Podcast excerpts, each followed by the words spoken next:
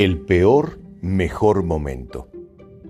En la pandemia mundial toda la humanidad está explorando algo nunca antes visto, un impacto directo al corazón de la tranquilidad, que da en el centro de la ciencia aplicada y remueve a todas las organizaciones sanitarias del planeta sin distinción de poder económico, lejos de la zona de confort Todas las personas en el globo están pendientes de cada triste noticia que combina la salud y el derrumbe de la economía de todas las naciones.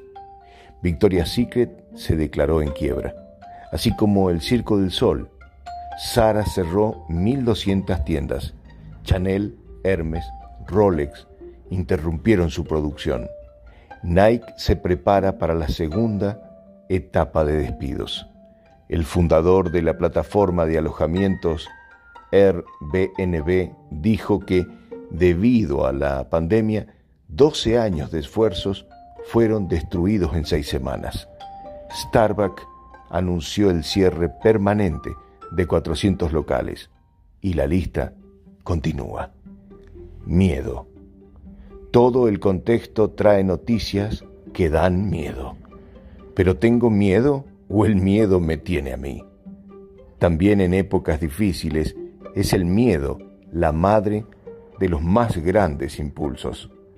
Cuando hay miedo es porque estamos fuera de la frontera conocida, explorando algo único, algo que pone a prueba quiénes somos, porque en el medio de la adversidad debes avanzar igual debes reinventarte. Creo sinceramente que todo lo más difícil es el germen de algo genial, malo y bueno. Este momento es malo, muy malo, y al mismo tiempo es bueno, muy bueno.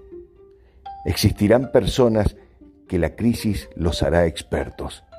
Seremos protagonistas de un nuevo orden en muchos sentidos y gracias a tu adaptabilidad, día a día lograrás nuevas destrezas para el mundo que viene.